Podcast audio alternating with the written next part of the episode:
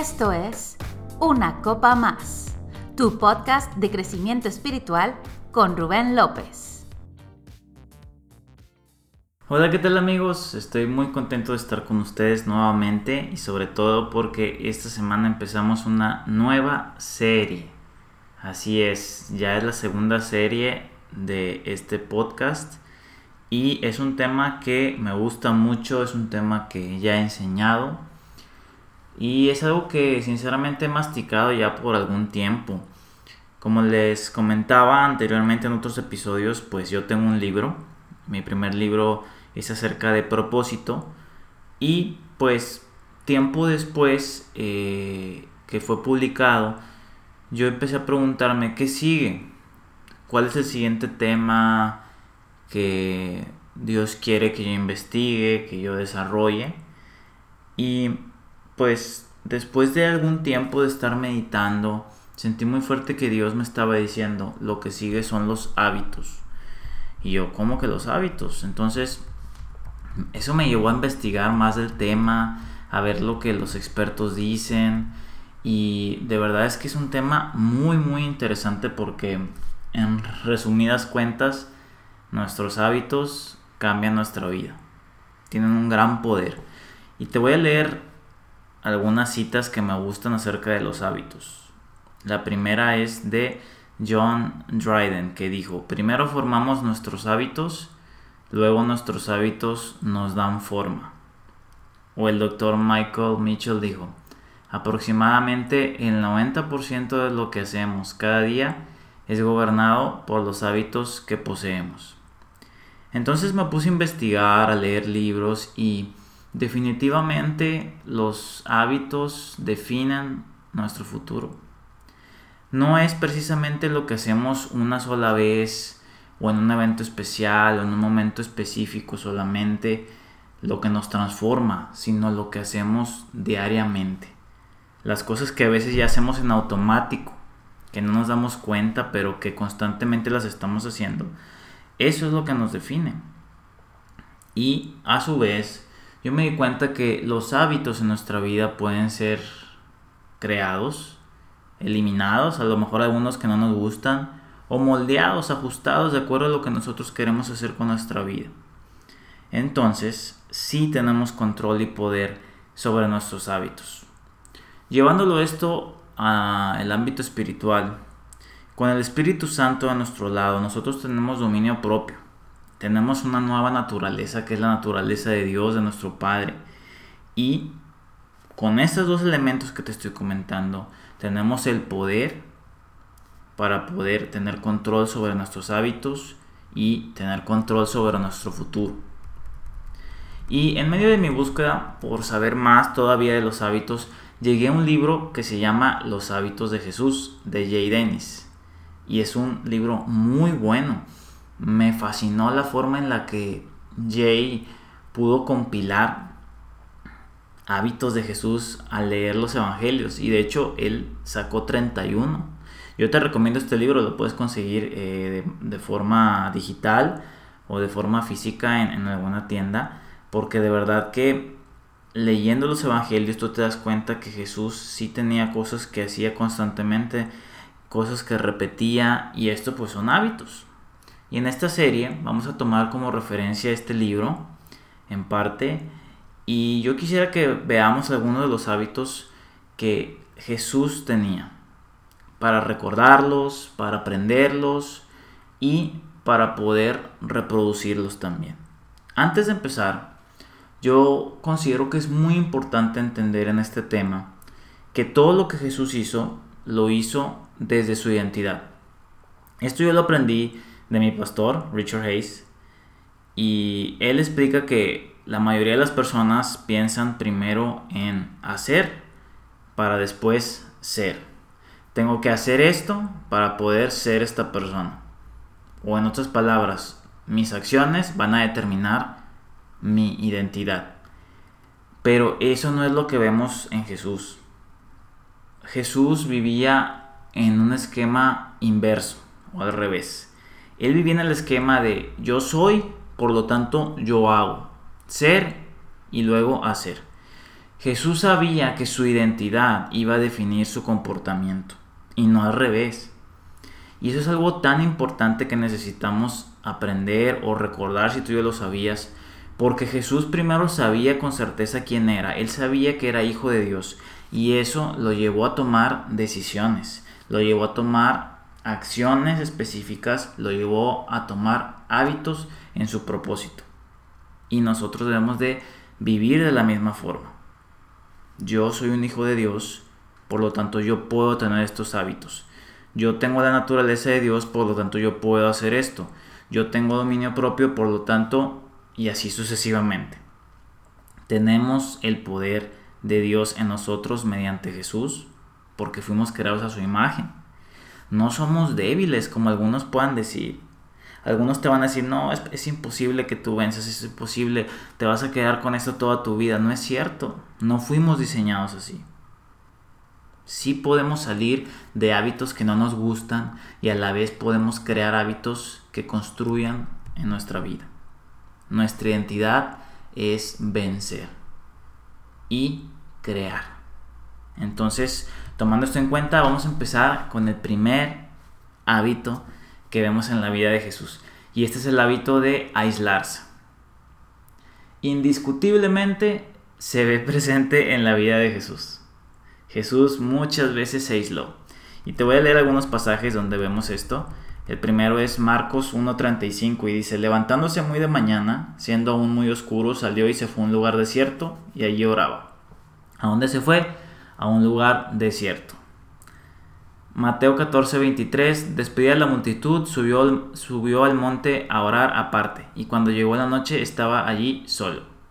¿A dónde se fue? Al monte, aparte, solo. Mateo 14:13 dice, oyéndolo Jesús se apartó de allí en una barca a un lugar desierto y apartado. Cuando la gente le, lo oyó, le siguió a pie desde las ciudades. Nuevamente, se apartó y bueno, hay otro episodio en este podcast que ya he platicado del lugar favorito de Jesús, que fue el monte de Getsemaní. Si no, si no has escuchado este episodio, te lo recomiendo mucho. Porque ya hablamos un poco que Jesús tenía el hábito de separarse e ir a, a este monte a orar. Pero más allá de eso, yo quiero tomar hoy en cuenta el hecho de que para Jesús era muy importante aislarse. ¿Y qué es aislarse? Aislarse es apartarse de toda compañía hacia un lugar tranquilo, un lugar alejado de las actividades normales y también de las personas. Ahora, ¿con qué propósito? Porque no, no solamente Jesús se alejaba porque no quería estar con las personas. De hecho, ese pensamiento es incorrecto porque Jesús siempre estaba con la gente. Pero Jesús sabía que también necesitaba tomar un tiempo para retirarse del ruido, de las demandas cotidianas, de las cosas normales que uno hace para pasar tiempo con Dios, con su Padre. Quiero recordarte que Jesús se hizo hombre, Él es 100% hombre y 100% Dios. Por lo tanto Jesús se cansaba, tenía sueño, tenía hambre, se podía estresar. Ahora, imagínate que ya en su ministerio él iba a un pueblo y multitudes lo buscaban, porque eso es lo que dice la palabra. Y constantemente, imagínate lo que él escuchaba, teniendo tantas personas cerca.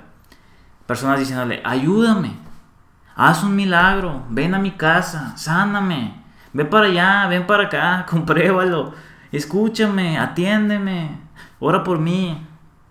¿Te das cuenta? Si hoy en día los ministros, los pastores, tienen esta responsabilidad de atender y de escuchar. Imagínate Jesús cuando hacía un milagro y los demás decían yo también quiero. Se le amontonaba a la gente. De verdad yo, yo pienso que en todo momento estaban rodeados de personas y claro que era cansado. Como cualquier persona tienes un límite de fuerza y pues te agotas. Entonces, por eso esa es una de las razones por las cuales Jesús se apartaba. Jesús necesitaba pasar tiempo con Dios a solas.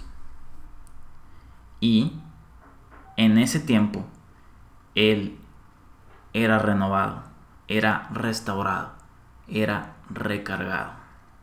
Como decimos ahí, agarras pilas. Jesús nuevamente, te lo repito, no era antisocial. No lo era. Pero Jesús sabía que debe haber un balance. Yo personalmente tengo una personalidad que me gusta estar en casa, soy casero, eh, disfruto la soledad y también sé que hay otras personas que no la disfrutan, que no pueden estar solos. Pero esto no es cuestión de personalidad. Déjame te digo que debe haber un balance en nuestra vida. Y en mi caso, aunque a mí me gusta estar solo, yo sé que no puedo estar todo el tiempo solo. Y para el otro tipo de personas que me puedan estar escuchando, si te encanta siempre estar con las personas, déjame te digo que también debe haber un balance que también es bueno que estés un momento solo. Y Jesús lo sabía, Jesús tenía este balance. Jesús se apartaba para buscar el consejo de Dios, porque en medio de tantas opiniones debemos de dejar que sea la opinión de Dios la que nos guíe. Sobre todo hoy en día. Hoy en día que estamos bombardeados de información, de, negatividad, de muchas opiniones, abres las redes sociales e inmediatamente ves tres noticias eh, malas y a lo mejor media noticia buena. Entonces, en medio de todo esto necesitamos tener un tiempo a solas con Dios. Te voy a contar otra historia. Cuando Jesús hizo la alimentación de los 5000, eh, inmediatamente después todo el pueblo ya quería nombrarlo rey, es lo que dice la Biblia. Quería nombrarlo rey y tenían planes para él, querían que se levantara en armas, que tuviera su ejército y todo lo siguiente. Pero Juan 6:15 dice, pero entendiendo Jesús que iban a venir para apoderarse de él y hacerle rey, volvió a retirarse al monte él solo. Imagínate. O sea, no solamente es como por no querer hacer algo o si querer hacerlo, sino es para encontrar sabiduría. A lo mejor para algunos sería, oye, pues ya, qué bueno, ya me van a nombrar rey. Pero eso no es lo que Jesús quería. Jesús siempre vivía en constante comunicación con su Padre y más allá de los títulos, de un nombramiento, de lo que las personas querían, Jesús quería saber lo que Dios quería. Y eso es algo muy profundo. Y eso es lo que provoca cuando nosotros nos apartamos. Nosotros provocamos que Jesús, o que Dios, perdón, esté en constante consejo con nosotros y escuchamos su opinión, porque su opinión es la más importante. Entonces Jesús tenía su lugar de refugio en Dios. Y él sabía que para pensar bien las cosas necesitaba apartarse. Porque no todas las grandes oportunidades provienen de Dios. Nuevamente, para muchos pudo haber sido, oye, ya te van a nombrar rey, excelente, es tu momento. No estoy seguro, déjame consultarlo con Dios. Esa fue la actitud de Jesús. Y esa debe ser nuestra actitud también. Ahora, hay algunos enemigos de este hábito. Y en cada hábito que veamos en esta serie, yo te voy a decir estos enemigos que pueden impedir que tú tengas este tiempo de aislamiento con Dios. Ahora, el primer impedimento es la distracción. Y es una de las armas más letales, de verdad. Cuando tú te distraes, te desenfocas pierdes la atención de lo que estabas haciendo, muchas veces de lo que es importante en tu vida. Y si vamos a estar aislados, necesitamos no estar distraídos. Y déjame decirte que a veces el celular nos puede distraer. No me lo tomes a mal. Yo sé que es una gran herramienta, pero también debe haber un balance y debe haber un límite en el tiempo que lo usamos o en dónde lo usamos yo te recomiendo que no te lo lleves. Si vas a tener un tiempo con Dios, déjalo ahí. Tú dices, oye, voy a estar leyendo mi, Biblia, desde ahí está bien, no, no tiene nada de malo, pero el, el, enfoque de esto es que no te distraigas, porque a veces pues te llega el mensajito, te llega la notificación, y qué pasa, pues ya te pones a ver, te distraes y ya el momento se tornó en otra cosa. No se trata de sentirte culpable, pero simplemente es tomar acción. ¿Sabes qué? Necesito estar un tiempo solas. Y el celular, si te impide hacerlo, déjalo. Tampoco sientas culpa de tomarte un tiempo solo. No estás perdiendo el tiempo. Al contrario, estás invirtiendo en ti. Estás invirtiendo en Dios, en tu, en tu salud. No pongas excusas de que no tienes tiempo. Todos tenemos tiempo, es cuestión de organizarnos, la verdad. Eh, hay personas que me pueden decir, oye, pero mi día está lleno de principio a fin. Bueno, levántate 30 minutos más temprano. Otros pueden decir, es que siempre me necesitan. Puede ser que sí, pero déjame te digo que no eres indispensable las 24 horas. Puedes tomar un rato para recargar pilas. Esto es por el bien de nosotros. Dios ama que lo busquemos, pero también nos va a ayudar a nosotros. Y otro impedimento enemigo es el aburrimiento, la inquietud o la incomodidad. Especialmente si no te gusta estar solo, siempre te gusta estar con personas. Créeme, necesitas dedicarte este tiempo, es una inversión para ti. Al principio puede ser incómodo, pero te aseguro que va a dar un gran fruto. Y ya para concluir este episodio, yo quiero decirte que diariamente podemos tener un retiro espiritual con Dios. ¿Cómo? Teniendo un tiempo de aislamiento. Qué maravilloso suena eso, qué chido, y es verdad. Escoges el momento, escoge el lugar, agéndalo si es necesario y hazlo un hábito.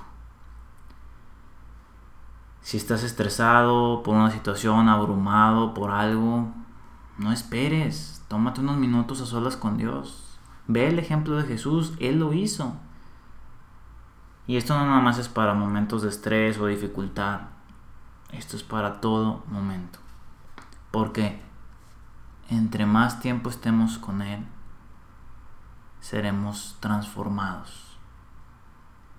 El estar cara a cara con Él el estar con Él a solas nos hace vivir una transformación. No todos te van a entender. A lo mejor vas a tener que explicarte con algunas personas, decir que necesitas tiempo. A lo mejor no a todos les va a gustar. Pero piensa que esto es para ti y esto es para Dios.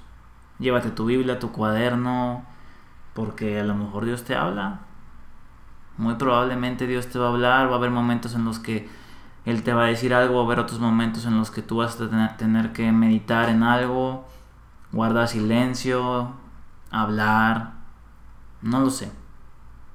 Pero sea cual sea la situación, si tú comienzas a practicar esto, en muy poco tiempo verás un cambio positivo en tu vida. Y bueno, este fue el primer episodio de la serie Hábitos de Jesús.